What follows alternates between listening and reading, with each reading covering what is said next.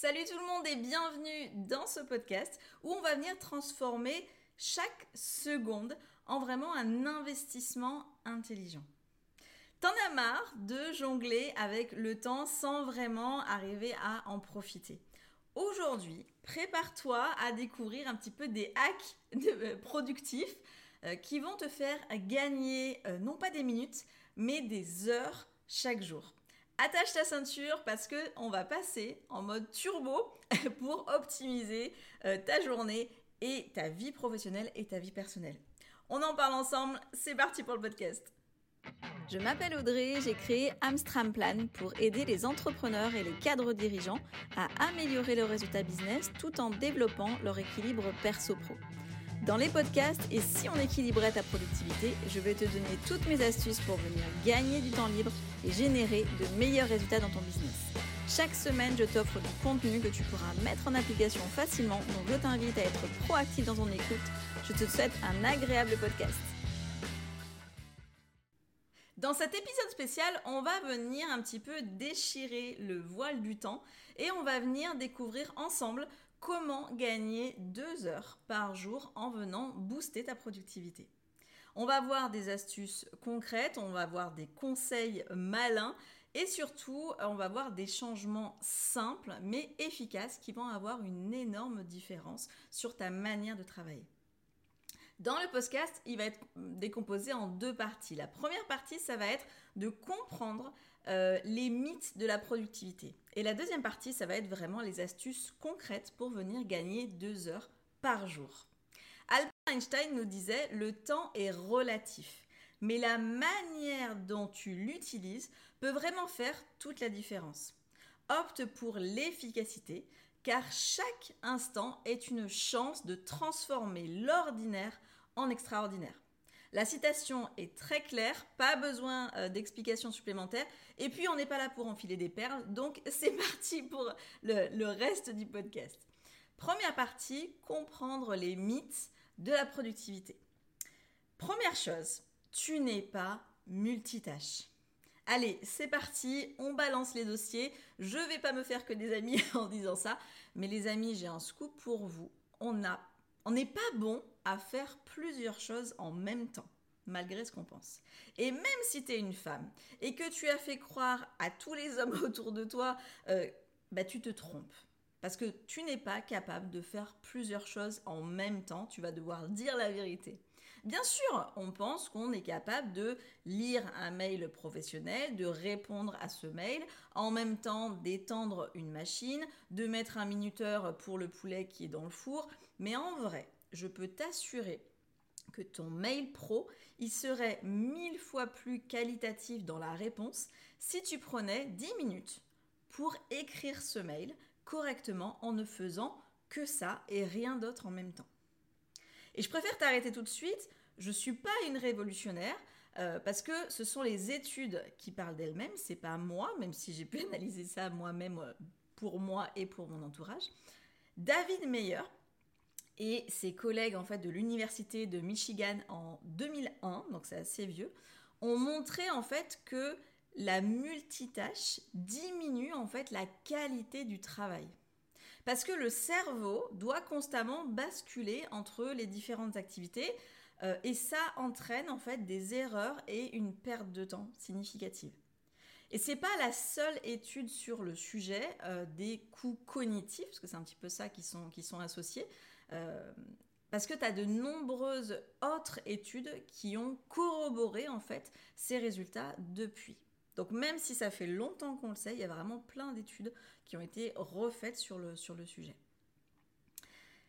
Travailler beaucoup d'heures n'est pas un signe de productivité. Alors je sais que Sarkozy, en 2007, euh, on a fait son slogan euh, de campagne, travailler plus pour gagner plus, mais désolé euh, de vous contredire, monsieur Sarkozy, mais je ne pense pas que vous ayez raison sur ce sujet-là. Et je peux même dire qu'on peut travailler moins, mais gagner plus. Tout simplement parce que la qualité de ton travail, en fait, et donc ta, performance, bah, va dépendre de ta concentration, d'une bonne gestion efficace de ton temps, plutôt que de la quantité de ce même temps. C'est ça le truc. Donc si tu planifies correctement ton travail et que tu es efficace quand tu travailles, bah, tu vas pouvoir faire plus de choses en moins de temps et de meilleure qualité. Troisième point, le mythe de l'occupation constante. Allez, je vais démonter un autre mythe. Oui, Bernard qui court constamment euh, dans les couloirs de, ta boîte en disant qu'il est débordé, euh, qu'il a trop de travail et qu'il est indispensable à l'entreprise, est juste quelqu'un qui a très bien compris un principe qui est éternel, qui est travaille 30% de ton temps et montre 70% de ton temps que tu travailles. Alors oui, ça peut marcher un temps, spécialement si euh, Bernard a un boss qui est pas très aguerri de, tout ça et qui est pas très observateur en fait, mais ça ne peut marcher qu'un temps. Parce qu'au bout d'un moment, ça va se voir. Et surtout, Bernard ne pourra jamais être à son compte parce qu'il va devoir se berner lui-même en fait, donc ça, ça va être beaucoup plus dur. Tout ça pour te dire qu'être occupé constamment et courir de partout ne te fera pas gagner du temps euh, et ne te fera pas gagner en productivité. Parfois, ça veut juste dire que tu gères mal ton temps, justement, et que tu dois bosser non-stop parce que tu gères mal ce temps-là. Alors que si tu t'organisais, ce serait beaucoup plus efficace. Donc si tu veux être efficace, il faut être capable de prioriser, de mieux organiser ton temps. Autre mythe, éviter les pauses ne te fait pas gagner du temps. Et si tu penses que ne jamais faire de pause va te faire gagner du temps, tu te trompes. Par exemple, tu te lances dans une randonnée de 6 heures. Euh, bon, ça sera euh, sans moi, hein, mais imaginons que tu aimes ça. si tu fais cette randonnée avec zéro pause, en te disant que tu vas arriver plus rapidement à la fin de cette randonnée, bah, tu te trompes en fait. Parce que Bon, j'ai pas forcément pris le bon exemple parce que moi, je n'ai pas une très grande expérience là-dedans, mais quand j'étais ado, euh, je faisais des randonnées le dimanche avec, euh, avec ma mère et on avait des petits ravitaillements euh, à mi-chemin, en fait, de, la randonnée, sur des petites randonnées. Et ça nous aidait beaucoup bah, à nous motiver pour aller sur ce ravitaillement et à aller sur la prochaine étape ou sur la fin de la randonnée. Si tu ne fais aucune pause, bah, tu risques en fait de manquer de motivation euh, pour vraiment la globalité du projet et de d'éparpiller un petit peu partout ce que ton énergie et de pas arriver où tu veux aller. Avoir une to-do list longue comme le bras ne te fera pas gagner en productivité. Autre mythe.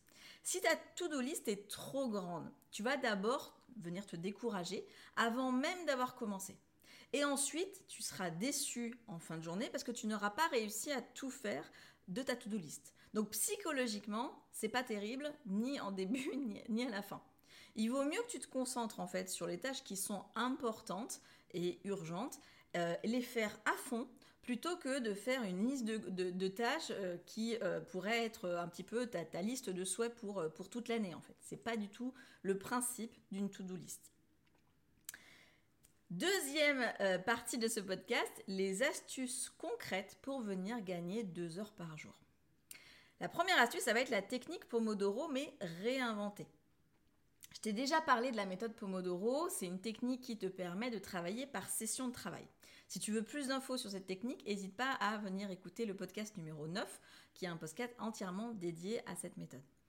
Après, tu peux aussi adapter la technique Pomodoro pour être encore plus efficace. Tu peux personnaliser en fait tes intervalles de, travail en fonction de ta propre dynamique. Et en ajustant la durée de tes sessions de travail et des durées de pause aussi, bah, tu vas l'adapter à ton rythme biologique, à toi, à ton rythme mental aussi. Et du coup, tu vas maximiser ta productivité sans compromettre la qualité de ton travail.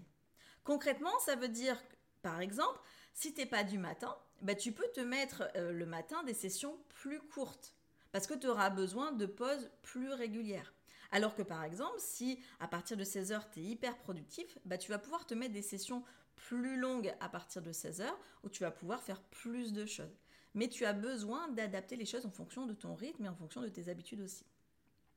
Tu peux aussi adapter en fonction de ta fatigue. Par exemple, si tu prévois une session de 1 heure sur un sujet et que tu vois qu'au bout de 30 minutes, tu n'arrêtes pas de bailler, euh, bah, arrête ta session en fait. Lève-toi, va marcher pendant 5 minutes, va prendre l'air, va boire un verre d'eau, peut-être un petit café aussi, et après tu vas pouvoir te remettre et être beaucoup plus productif. Deuxième astuce, c'est la priorisation intelligente. Donc la priorisation intelligente s'appuie sur la matrice d'Eisenhower.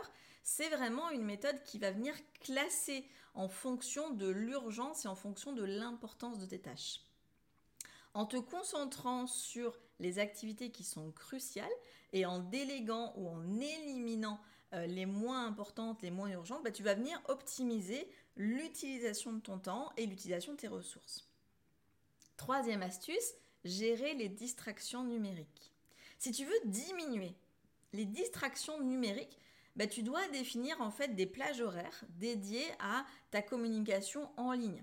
Ça euh, peut être des sessions euh, dans, la journée de réponse aux, emails, ou si tu travailles sur les réseaux, des sessions de réponse aux commentaires ou aux interactions euh, diverses sur, sur les réseaux. Mais ça ne doit surtout pas faire partie des sessions de travail sur d'autres tâches. Parce que c'est une tâche à part entière de venir répondre à des emails, etc. Donc tu dois respecter ça et ça te permettra de mieux répondre à tes mails, de mieux interagir aussi sur les différents outils numériques que tu as. Comme je te dis souvent, euh, nous ne sommes pas tous chirurgiens cardiaques. Donc les mails n'ont pas à avoir de réponse dans les 5 minutes qui suivent sa réception. Tu peux mettre des sessions euh, de réponse aux mails en fonction de ton organisation, en fonction de ton travail. Pour certains, ça pourra être par exemple 4 sessions par jour. Pour d'autres, ça va être 6 sessions par jour. Je te déconseille d'avoir trop de sessions de réponse d'emails par jour parce que sinon, c'est plus des sessions, c'est une réponse constante aux réceptions des mails. Autre technique, c'est la technique euh, du mindfulness pour la productivité. Donc mindfulness, ça veut dire la pleine conscience. J'en ai déjà parlé parce que c'est quelque chose qui est très important à inclure dans ton organisation si tu veux gagner en productivité et en qualité de travail. Être pleinement concentré sur ce que tu es en train de faire bah, te permet de euh, bah, déjà te détacher du multitâche aussi, dont on parlait dans la partie 1, mais vraiment d'être très efficace. Euh, c'est vraiment le côté je fais quelque chose et je suis à 100% là-dedans. Et ça, c'est valable que ce soit dans le perso ou dans le pro. Parce que dans le perso, c'est pareil. Quand tu es avec tes enfants et que tu es en train de, répondre à un mail en même temps, etc., tu n'es pas pleinement avec eux, donc tu profites pas correctement du moment avec eux et le mail euh, auquel tu auras répondu ne sera pas aussi qualitatif. Autre astuce, l'automatisation astucieuse. Donc l'idée, c'est de venir identifier les tâches qui sont répétitives euh, et que tu peux automatiser avec des outils ou, euh, ou, des logiciels en fait. Ça peut venir te libérer euh, du temps précieux en éliminant la nécessité d'effectuer manuellement des actions qui peuvent être accomplies de manière plus efficace par des systèmes automatisés. Quelques exemples, les réponses automatiques aux emails par exemple. Euh, ou des outils de sauvegarde automatique, ou des outils de planification de réunions en ligne avec des invitations automatiques, avec des liens de connexion, etc. Ou l'automatisation des, factures et des suivis de paiement. Il y a plein plein de possibilités, il faut que tu vois en fonction de ton activité, en fonction de ce que tu veux faire aussi. Mais c'est intéressant de venir regarder un petit peu ça. Dernière astuce, c'est l'optimisation de l'espace de travail. L'idée, c'est que tu crées un environnement qui est propice à la concentration et à la productivité. Ça inclut le maintien euh, de l'ordre, euh, l'utilisation euh, d'éclairage qui soit adapté, l'organisation ergonomique de ton bureau, etc. N'hésite pas à écouter le podcast numéro 29 qui est dédié à cette organisation-là. Il y aurait plein plein d'autres astuces à, voir, mais je voulais concentrer ce podcast pour qu'il soit pas trop long non plus. Mais n'hésite pas à écouter plein de podcasts parce que j'en donne un petit peu partout des, astuces un peu dans ce, dans ce genre-là. Petit exercice de la semaine, les réflexions sur les habitudes productives. Identifie euh, dans tes habitudes, les habitudes actuelles en fait, quelles sont les actions qui sont répétitives que tu fais instinctivement. Par exemple, ça peut être la consultation excessive de tes mails. Ça peut être des réunions qui n'ont pas forcément d'objectifs très clairs. Ça peut être en fait une posture de travail aussi qui est inconfortable. Ça peut être la procrastination de certaines tâches qui sont un petit peu plus difficiles. Ou ça peut être de scroller sur Internet, sur Instagram, etc. Ça peut être l'écoute passive pendant les réunions. Ça peut être des repas un peu trop rapides qui sont pas forcément réfléchis. Ça peut être plein plein de choses, les, habitudes en fait. Mais c'est important d'arriver à identifier quelles sont toi les habitudes que tu as et qui seraient éventuellement à corriger. Ensuite, tu vas venir évaluer sur euh, ces habitudes-là l'impact sur ta productivité. Est-ce qu'elles sont bénéfiques à ta productivité ou est-ce qu'elles pourraient être améliorées pour venir optimiser ton temps et tes résultats? Et tu vas venir sélectionner une habitude qui serait à modifier pour venir augmenter ton efficacité. Ça peut être par exemple euh, l'heure à laquelle tu consultes tes emails ou la façon dont tu gères tes réunions ou la manière dont tu planifies tes tâches. Ça peut être des choses comme ça. Et tu vas développer un plan d'action pour venir ajuster cette habitude précisément. Quel changement tu veux apporter dans cette habitude et comment tu veux le mesurer? Parce que c'est important de pouvoir mesurer ce changement pour voir euh, vraiment que ce changement va être mis en place. Et je te conseille de mettre en pratique dès cette semaine euh, ce changement-là et ensuite d'analyser et bien sûr d'ajuster. Et voilà, chers auditeurs, on a exploré ensemble les astuces pour venir libérer deux heures par jour dans ton organisation. Maintenant, n'oublie pas l'importance de l'évaluation régulière, ça c'est quelque chose d'important. C'est comme regarder un petit peu dans le rétroviseur de la voiture pour venir ajuster, ajuster la trajectoire. Donc prends le temps, peut-être euh, chaque semaine de réfléchir à tes progrès, d'identifier euh, bah, ce qui fonctionne, ce qui fonctionne un petit peu moins, ce qui serait à améliorer. Et rappelle-toi que l'optimisation de ta productivité, euh, c'est pas une destination, c'est un voyage constant pour venir ajuster les, améliorations, à venir ajuster un petit peu les choses qui sont mises en place. N'oublie pas de partager ce podcast au maximum de, personnes pour qu'il se fasse connaître. Merci de m'avoir écouté ou regardé selon la plateforme. Si ce podcast t'a plu, n'hésite pas à mettre 5 étoiles et un petit commentaire ou un like et t'abonner. Tu peux aussi transférer ce podcast à quelqu'un que t'aimes bien. Fais-toi plaisir en le partageant par exemple sur les réseaux sociaux, en m'identifiant sur Insta, Amstramplan, ou sur Facebook, Audrey Georges. À très vite